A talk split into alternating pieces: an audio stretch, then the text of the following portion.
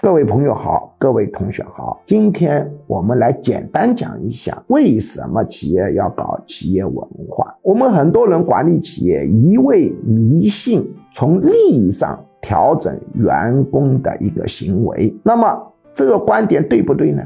半对，因为人的行为不但受利益影响，而且受观念影响。比如军队的士兵冒着枪林弹雨往前冲，难道说他是为了利益而往前冲？不对，人打死了，什么利益都没有，他是因为观念导致他往前冲。所以，一个企业管理完全依靠利益。而不依靠思想，这个方法是不灵光的，效率是低的。而且我们人的脑子还有一个特点，你不去进行组织文化建设，员工你的脑子里头一定是乱七八糟的一一堆负面的东西。通常所说的脑子不长苗。就涨潮。如果一味依靠利益来调控员工的行为，其本质就是依靠规章制度管理。规章制度之所以起效，其实背后都隐藏着奖罚。没有奖罚的规章制度是没有效果。但是依靠规章制度去规范下属的行为是有很大的缺陷的。首先，不是所有的下属的行为都可被观察的、可被监督的。当下属的行为，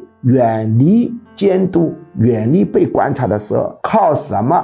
指导他的行为，靠他的思想，靠他的观念。所以，我们怎么能不管员工的思想，只管利益呢？其次，规章制度它是一个死的东西，企业内外环境是永无止境的变动的。当规章制度一出台，只要出台一分钟，这个规章制度就变过时了；出台一年，过时就会很明显。从逻辑上讲，如果你完全依靠规章制度，去管理企业，就面临着永无止境的修改规章制度的问题。由于规章制度是死的，内外环境是变动的，规章制度有漏洞，是永恒的、必然的。所以你一个劲的改规章制度，怎么改得过来？所以我们完全依靠规章制度，也就是完全依靠奖罚来管理员工。